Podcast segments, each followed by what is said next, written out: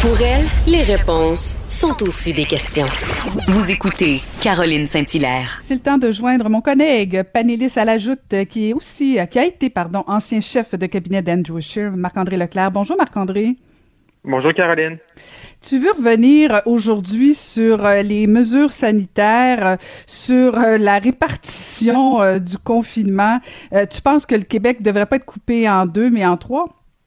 Exactement. On attend beaucoup depuis l'annonce de, de M. Legault sur le petit déconfinement. Le Québec est en, coupé en deux. On, on, a mis ça en deux zones. Il y a deux Québec différents, mais je pense dans les faits, c'est plus trois Québec qu'on a devant nous. On a les, les six régions là qui sont euh, euh, la Gaspésie, la Seine-Saint-Jean, la Côte-Nord, la BTB, tout ça. Donc, c'est ces régions-là qu'on appelle habituellement les régions ressources. Après ça, je pense qu'il y a le Grand Montréal, Montréal, Laval, Montérégie. Et je pense après ça, il y a le reste. Euh, qu'on pense à l'Outaouais, le centre du Québec, euh, euh, la capitale nationale, l'Estrie. Parce qu'on voit que les chiffres dans ces régions-là n'ont pas de commune mesure avec ce qu'on voit dans le Grand Montréal.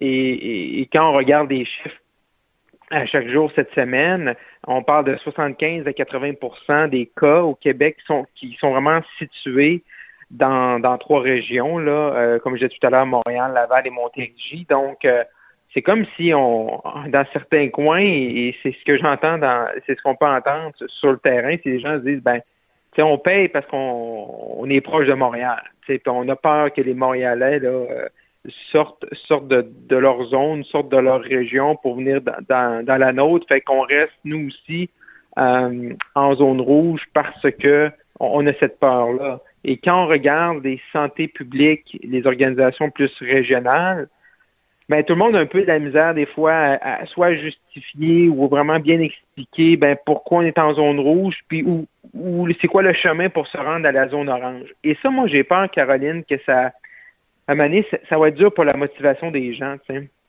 Les gens font des efforts, travaillent fort. Euh, on, sent que depuis les on sent, il faut se le dire, euh, au fait, les gens, il y a beaucoup de gens qui ont, qui ont triché un peu, beaucoup. Euh, mais là, depuis les fêtes, depuis le début janvier, les gens sont de, retour chez eux. Cette sensation-là, cette, ce désir-là de voir les membres de leur famille, ça beaucoup, c'est beaucoup apaisé.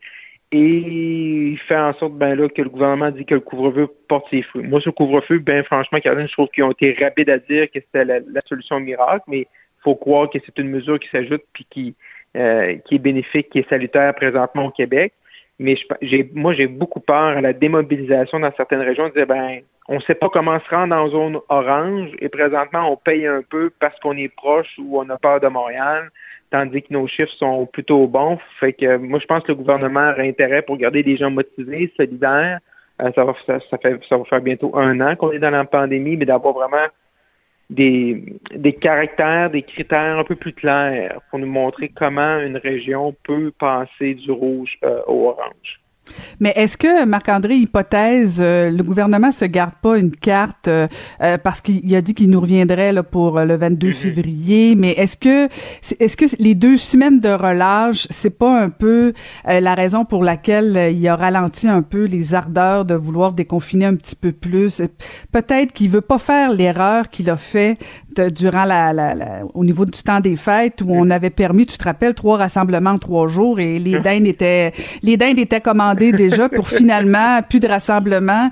Peut-être qu'ils se sont dit on va rester vraiment plus tiède, froid presque euh, pour au pire euh, ou au mieux en fait euh, donner un petit peu plus de liberté si si on est gentil. Non, c'est certain, Caroline, qui ne veulent pas répéter l'erreur qu'ils ont faite le 19 novembre en nous permettant là, X nombre de rassemblements, puis à chaque jour qui passait, ben, ils nous enlevaient le nombre de rassemblements, puis on sait comment on a vécu Noël, Noël bien tranquille dans notre bulle à, faire du Zoom ou du FaceTime. Dans le fond, euh, c'est sûr qu'ils veulent pas ils veulent pas répéter ça. Également, je pense que tu as raison, tu touches un bon point sur la semaine de relâche semble stresser beaucoup de gens, semble, stresser le gouvernement. Et là, mais qui nous le disent, hein, je veux dire, regardez, là, on va rester, vous allez rester en zone rouge parce que on, pour X, Y raison, on a peur de la semaine de relâche, puis vous pouvez vous attendre que si ça se maintient, mais qu'après la semaine de relâche, ben, il y ait peut-être certains relâchements, puis que vous puissiez euh, vous aussi tomber en zone orange.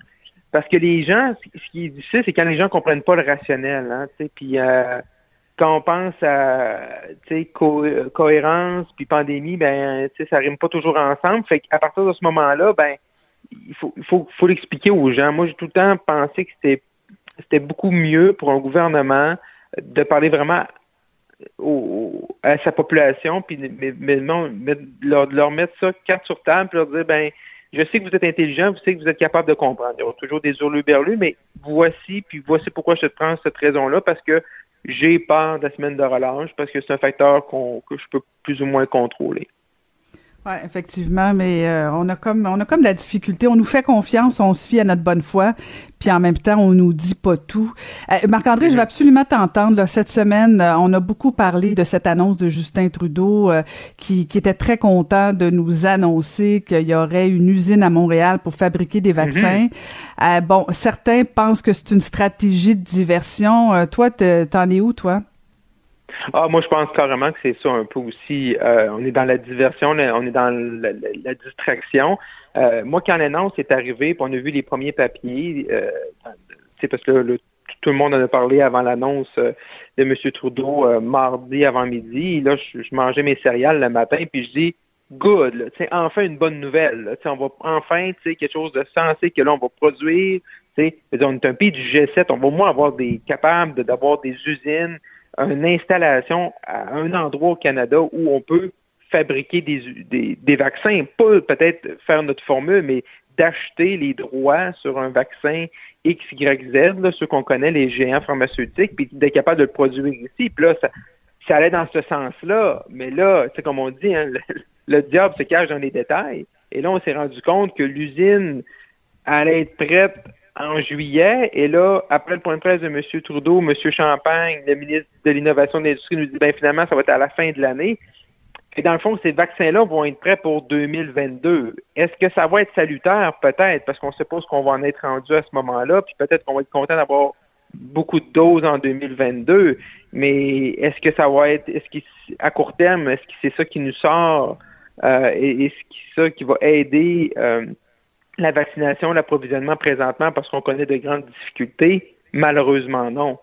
Et je me dis, est-ce que cette idée-là, bon, c'est sûr que c'est facile d'être gérant d'estrade, mais je me dis, cette idée-là, cette entente-là, c'est cette usine-là, est-ce qu'on aurait pu faire ça au début de la pandémie? Parce qu'au début, on ne savait pas trop ce qu'on ce qu'on logeait là-dedans, mais rapidement, on s'est rendu compte que le vaccin allait être important pour mettre fin à ça, pour un retour à une vie plus normale.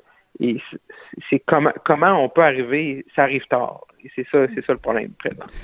Ça arrive tard, puis euh, ça devient presque malaisant, comme on dit par chez nous, euh, où tu vois tous les pays du G7 se faire vacciner, puis nous, euh, on est encore en train de continuer d'y penser là, la question qu'on peut se poser, puis tu as été au Parti conservateur, Marc-André, fait que je vais, euh, mhm. je vais abuser euh, de toi, de, de, ton passé, en fait, parce que ce que je remarque, c'est que techniquement, on voit que euh, Justin Trudeau livre pas la marchandise. On a vu l'offensive du Globe and Mail cette semaine. Euh, Puis en même temps, c'est comme si l'opposition arrive pas à ébranler Justin Trudeau. Mhm. Euh, qu'est-ce que devrait faire le Parti conservateur? Parce qu'ultimement, c'est l'alternative, euh, c'est probablement la seule réelle alternative. Oui. Qu'est-ce que mhm. devrait faire Erin O'Toole? C'est une situation qui est très difficile pour eux, hein, surtout pour les conservateurs, puis pour tous les partis d'opposition, peu importe le, niveau, là, que ce soit provincial ou fédéral, présentement, de, en, bon, en bon québécois, là, de scorer des points. C'est très difficile pour lui. Et euh, malheureusement, c'est comme un. Puis je suis sûr qu'à l'interne, ils ont ces discussions-là. C'est comme tu dis, qu'est-ce qu'on fait pour scorer des points, qu'est-ce qu'on fait pour renverser la vapeur? Mais les gens, les gens ne, ne sont pas là. les gens ne sont pas à, à pas d'écoute. N'a pas, d'écoute, n'a pas la tête à ça. Euh, et les gens vont juger pendant qu'on va être dans les cinq, six semaines d'élection. Ils ne feront pas un jugement immédiatement sur le gouvernement libéral de M. Trudeau. Et il laisse, parce que M. Trudeau, il, tu l'as sans doute remarqué aussi, Caroline, comment il est sur ces chiffres, 6 hein, millions de doses d'ici le 1er avril, 26 millions de doses d'ici la fin euh, juin. On va tous avoir un vaccin disponible pour tous ceux qui veulent être vaccinés d'ici septembre. Donc, il est, fait les gens entendent ça, les gens sont sécurisés.